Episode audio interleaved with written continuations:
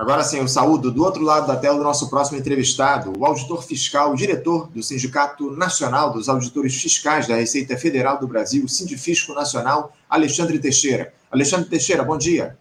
Bom dia, Anderson. Bom dia a todos os ouvintes. Alexandre, muito obrigado por você mais uma vez estar aqui conosco para conversar no Faixa Livre a respeito de uma questão que a gente vem há muito tempo dialogando, que é essa mobilização de vocês, auditores fiscais, o Alexandre, porque o, o, esse governo Lula ele assumiu aí o país há exatos cinco meses e abriu espaço para um novo horizonte de lutas, né, Alexandre, dos servidores públicos federais. Houve aquele acordo para a recomposição salarial do funcionalismo, ainda que num patamar muito aquém das necessidades e que, aliás, começa a ser pago já nesse mês de junho, né, referente aos vencimentos de maio. Mas vocês, auditores fiscais, seguem aí reivindicando outras pautas que são caras à categoria. Tanto que hoje vocês realizam aí, em vários pontos do país, uma mobilização. Aqui no Rio de Janeiro, no aeroporto do Galeão, daqui a pouquinho, às 10 horas, está previsto um ato público e também ocorre a Operação Risco Zero, quando os servidores deixarão de fazer as amostragens para verificação de aduana nos níveis reduzidos, que são feitos de maneira ordinária aqui no Brasil, tendo em vista o baixo número de auditores fiscais irão intensificar essa fiscalização, Alexandre, seguindo os padrões internacionais. Essa medida deve gerar filas aí de caminhões e afetar o trânsito na Avenida Brasil, que certamente vai chamar a atenção do, das autoridades. Além disso, aqui no Rio de Janeiro, a operação ocorre é, em outras cidades, né? além dessa operação aqui no Rio. Né? Ela vai se dar também em Itaguaí, em Vitória, em Santos e em Salvador. Na pauta de reivindicações estão a reposição de cerca de 40% do efetivo de auditores, perda do que se deu aí nos últimos anos, investimentos em estrutura, principalmente em tecnologia e também o bônus de eficiência, né, Alexandre? Há seis anos sem regulamentação.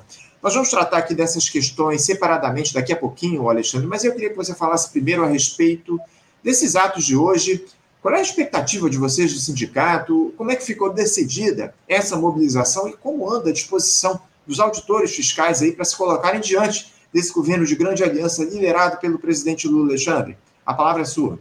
Obrigado, Anderson. Bom dia mais uma vez. Eu agradeço o convite. É um prazer estar aqui sempre com vocês.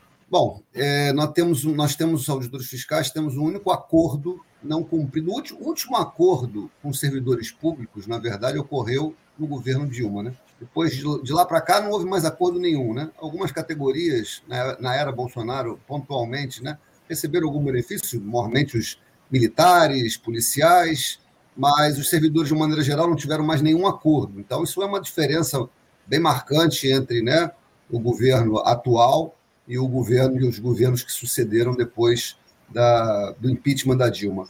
É, e embora a gente reconheça né, que há uma nova maneira de tratamento, uma, um novo diálogo, uma maneira melhor, né, uma condição melhor de negociação com esse governo, o fato é que, como você disse, a nossa reposição foi muito aquém, né, nós temos quase cerca de 40% de perda salarial inflacionária, e tivemos 9% de aumento, portanto está muito aquém. A gente entende as limitações do governo, né, muitas pautas, né, a dificuldade orçamentária, mas o fato é que nós temos uma perda bem grave.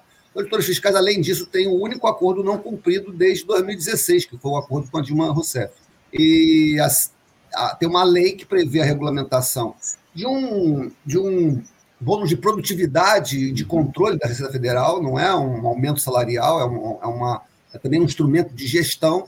E há seis anos a lei está previa lá meses, né, três meses para o cumprimento dessa regulamentação, e até hoje não estamos esperando sucederam vai, já três governos, esse é o quarto, né? Teve da Dilma, teve do Temer, teve do Bolsonaro, e agora esse. Então, assim, a indignação é muito grande, né? A gente está. O desânimo é muito grande. A gente tem tentado mostrar para o governo que, com esse arcabouço, né, essa nova política né, de, de controle fiscal, que substituiu o teto de gastos, né, o novo arcabouço fiscal, que deve ser aprovado no Senado, se não na semana que vem, na outra, né, a Receita Federal é fundamental para buscar arrecadação. O governo vai precisar de aumentar a arrecadação. E com o ânimo que a gente está, né, com a. É, porque são vários ataques à Receita Federal, né? Retirada de recursos da Receita Federal, é, perda de, de, de, de capacidade de, de investimento, é, uma perda muito grande do quantitativo de auditores fiscais. É, isso, isso, tudo faz né, ter um quadro de muito, muita apatia e muito desânimo na Receita Federal que a gente está tentando reverter com essa negociação. Sem dúvida, sem dúvida. Muito importante esse trabalho de vocês, auditores. Agora, você, você já consegue identificar aí, Alexandre, mudanças de atuação do governo anterior para esse? Assim, é, é evidente que o diálogo melhorou, foi aberta essa mesa de negociação, mas, para além dessa discussão sobre a recomposição salarial, o Alexandre, como é que anda a postura desse governo em relação ao oferecimento de condições de trabalho para as diferentes categorias? Eu lembro que no ano retrasado, se eu não estou enganado, me corrija aí se eu estiver errado, os auditores corriam o risco aí de não terem recursos de custeio para exercerem as suas funções do dia a dia. Houve ameaça de paralisação dos trabalhos, inclusive. Hoje a situação mudou, o Alexandre? A estrutura para vocês exercerem as suas funções é adequada? Não, ainda não é adequada, né? A gente sabe que tem muitas restrições orçamentárias, né? Acho que em todas as áreas há restrições e, portanto, na Receita Federal não é diferente, embora exista uma, uma um artigo na Constituição, não sei ele de qual número de cor, o número desse artigo, mas, enfim, que diz que a, a Receita Federal deverá receber recursos prioritariamente, porque a Receita Federal, na verdade, é ela que faz o garante o funcionamento da máquina do Estado, que garante a prestação de serviços públicos. Sem arrecadação, a Receita Federal arrecada quase a totalidade dos recursos federais e uma parte dos recursos estaduais e municipais por conta da, dos fundos de participação estadual e municipal, né, que vem de alguns impostos.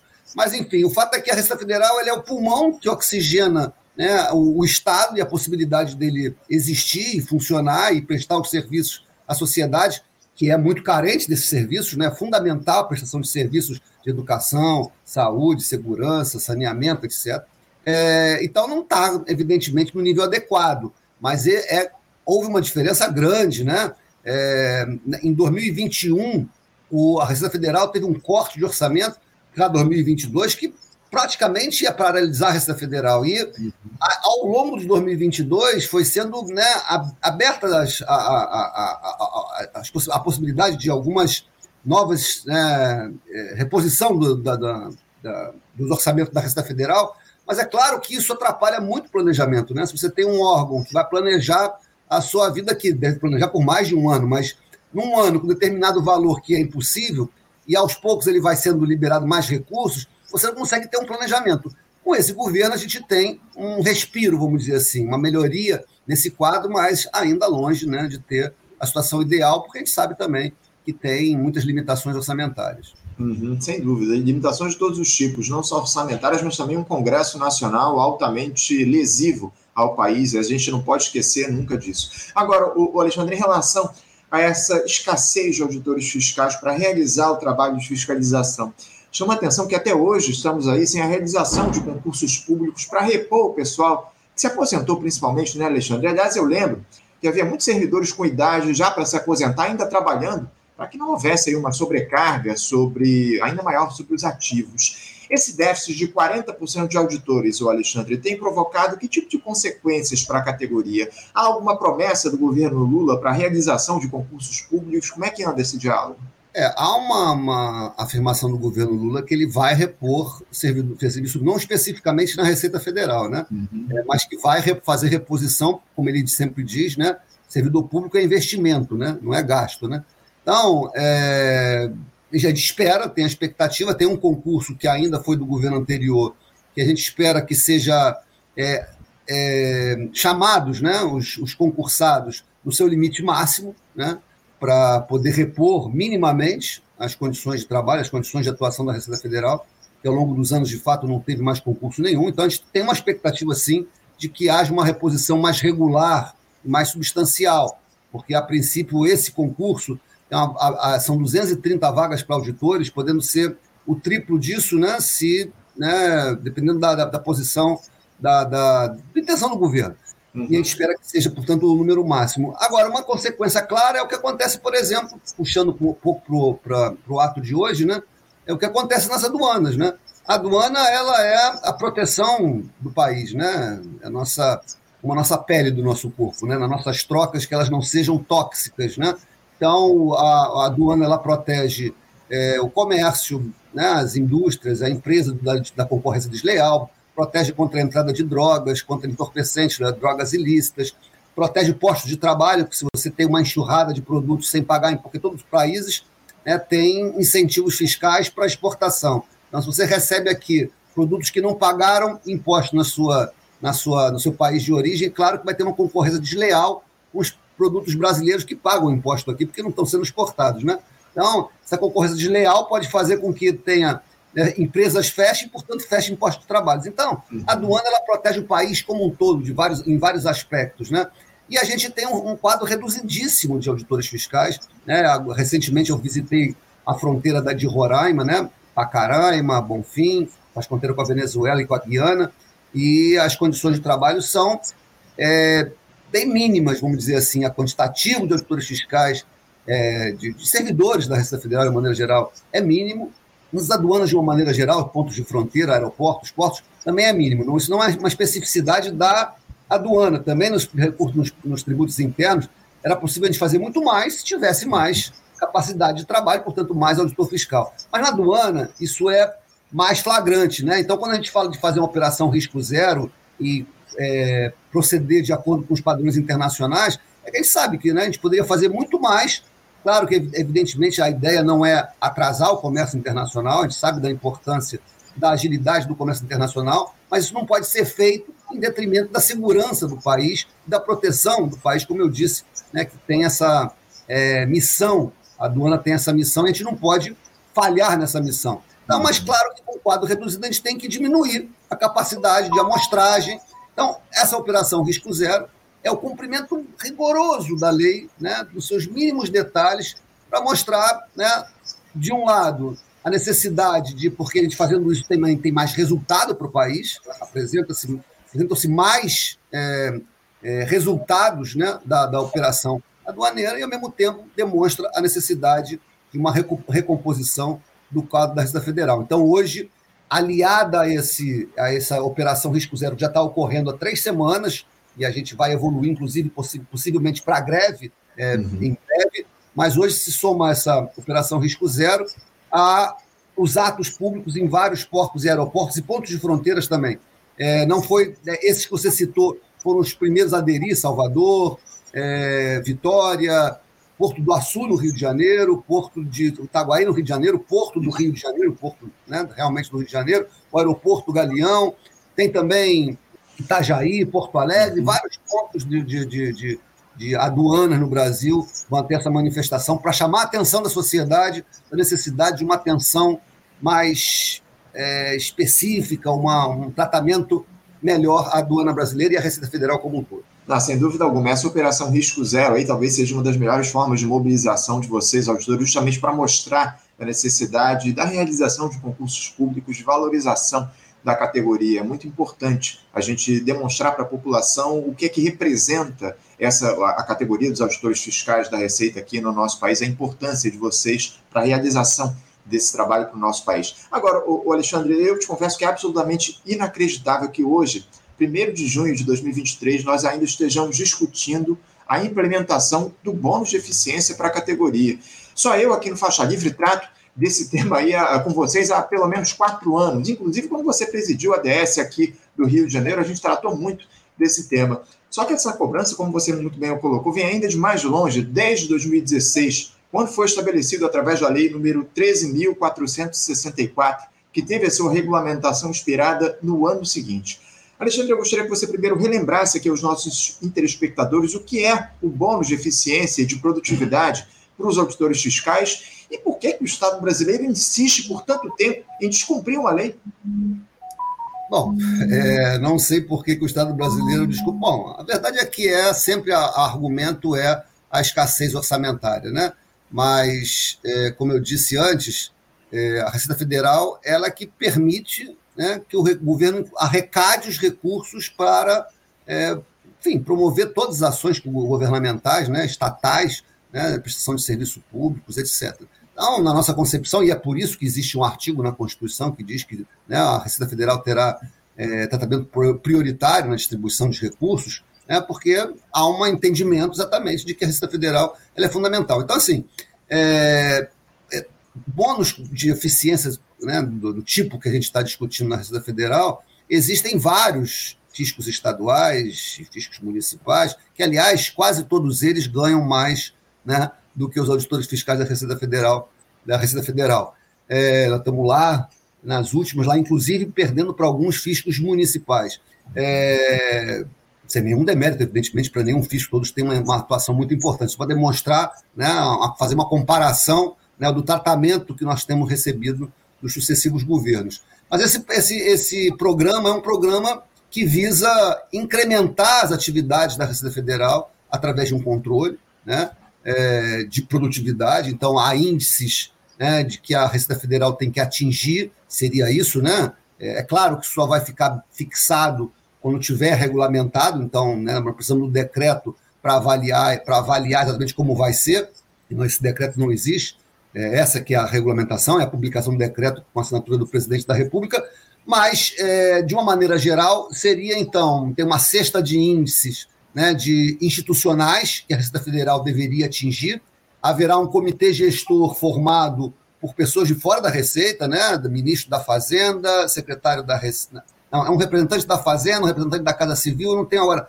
do planejamento, eu não tenho na cabeça agora todos os é, atores né, desse, desse comitê gestor, que vai gerir, portanto, que vai fixar as metas né, a cada momento, né, não sei como se vai ser trimestral, semestral, anual, mas enfim, vai fixar metas para o atingimento, para você poder receber, então, o bônus proporcional ao atingimento dessas metas. Então, ela é também um controle gerencial e um controle né, de incremento da atividade da Receita Federal e não apenas um incremento salarial né, dos auditores fiscais.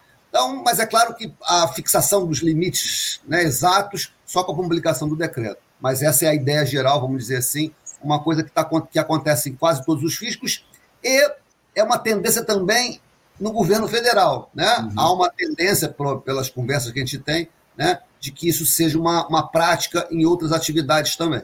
Isso. Agora, Alexandre, é, em relação a essa questão do bônus de eficiência, como é que anda o diálogo com o governo Lula nesse sentido? Há alguma interlocução? Há, qual é o principal entrave até aqui? É essa questão do orçamento mesmo, que foi deixado pelo governo anterior? Como é que anda essa interlocução? Então, é, o ministro da Fazenda, né, Fernando Haddad, mesmo antes de assumir, porque nós fizemos, você sabe muito bem, nós fizemos uma paralisação, uma mobilização com várias formas, né? não foi uma greve, não foi greve de verdade, não foi uma greve tradicional, mas foi uma mobilização muito forte de janeiro a novembro do ano passado. Né?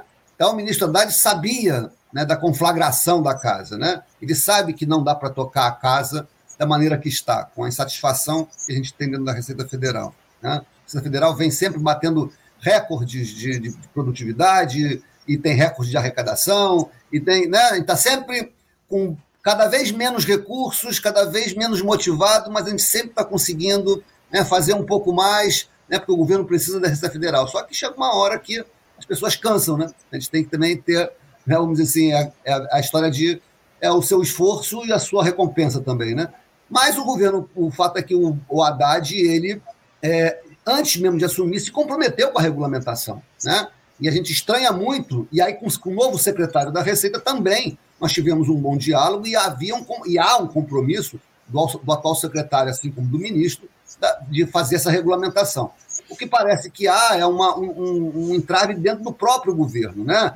É, claro que tem resistências também de outros setores, inclusive dentro do Congresso Nacional, né, que acham né, que com isso os auditores fiscais vão sair multando todo mundo. Evidentemente que não é isso, né?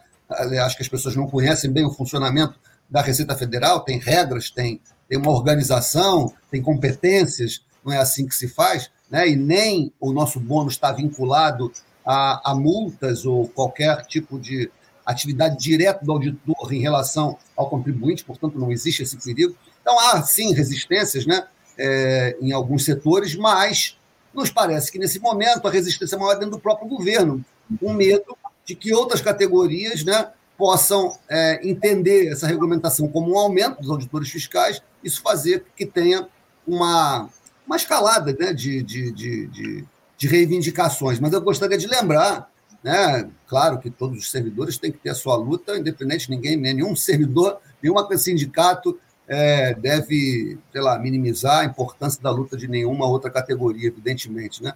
Agora, eu queria lembrar que isso é um acordo, o único acordo da esplanada, o único acordo do governo federal que não foi cumprido desde 2016. Em 2016 a gente fez um acordo, o governo mandou medida provisória, ela, ela não, ela não vingou, depois botou uma projeto de lei que só foi aprovado em 2017. É, então, a única categoria do Serviço Público Federal que teve um acordo não cumprido até hoje somos nós. Então, o que nós queremos é simplesmente que a lei, previsão legal seja cumprida e o acordo seja cumprido. E é claro que a gente espera, de acordo com o incremento de produtividade, também ter uma, um, reflexo, um reflexo salarial. Mas a recomendação não significa diretamente um aumento salarial. Isso tem que ficar bastante claro. Claro que a longo prazo a gente espera que isso aconteça.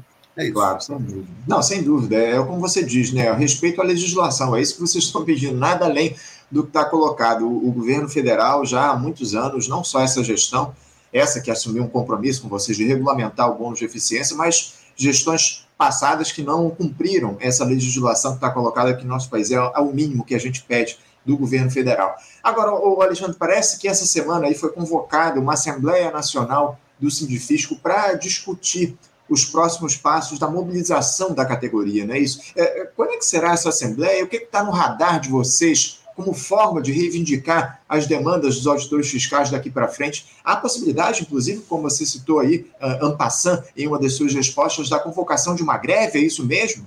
É isso. É, dia 5 agora vai ter uma Assembleia, segunda-feira que vem. As assembleias serão realizadas no Brasil inteiro nos dias 5 e 6, né? E a gente já está está propondo, já não, né? Porque na verdade a gente deu uma trégua para o atual governo, né? Para tentar, né? Alguns, alguns meses, né? A gente sabe que tinha uma série de prioridades para o ministro da Fazenda e para o governo em geral. Então a gente tinha teve a compreensão, obviamente, de que era preciso dar um prazo, né? Mas o fato é que depois de muitas idas e vindas, porque em março, né? Houve a garantia de que lá em março ia ser assinado, né? O decreto e houve um retrocesso é, então, tudo isso foi levando a indignação, foi subindo, foi subindo, foi subindo, até que na semana retrasada, né, umas três semanas atrás, o processo que estava na Casa Civil para assinatura do presidente voltou para o Ministério da Gestão e Inovação, né, para voltar a discussão toda de novo, e aí a, indignação da categoria bateu no teto mais uma vez, e está cansado né, de ser a, a, aquela velha história, né? Gato, gato escaldado tem medo de água fria, né?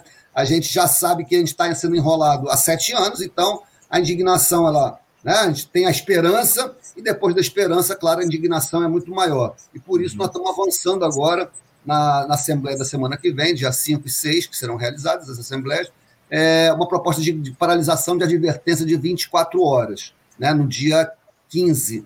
É, claro que tudo isso ainda tem que ser confirmado pelas instâncias inferiores, ainda haverá uma reunião do nosso comando de mobilização para ratificar essa decisão e encaminhar para a Assembleia, e, claro, a depender da decisão da Assembleia. Mas Assembleia, se tudo isso for positivo, nós faremos uma, uma, uma paralisação de 24 horas no dia 15 de, de junho. Dia 15 de junho, então, caso seja aprovado aí nessas assembleias vão ocorrer na, na próxima segunda-feira, uma paralisação dos auditores fiscais da Receita para reivindicar essa necessidade que há aqui no nosso país de, de cumprimento das leis. É isso que a gente está colocado e, acima de tudo, uma, um compromisso que o governo federal assumiu com a categoria. O, o, Alexandre, a gente espera aí que esse movimento de vocês no dia de hoje também, essa possível paralisação, dê resultado, acima de tudo, que a gente pede aí, é, respeito a uma categoria tão importante para o nosso país como essa, dos auditores fiscais da Receita Federal. Alexandre Teixeira, eu quero te agradecer muito a tua participação. Imagino que você talvez esteja nesse ato aí, daqui a pouquinho lá no, no Galeão, não é isso, Alexandre?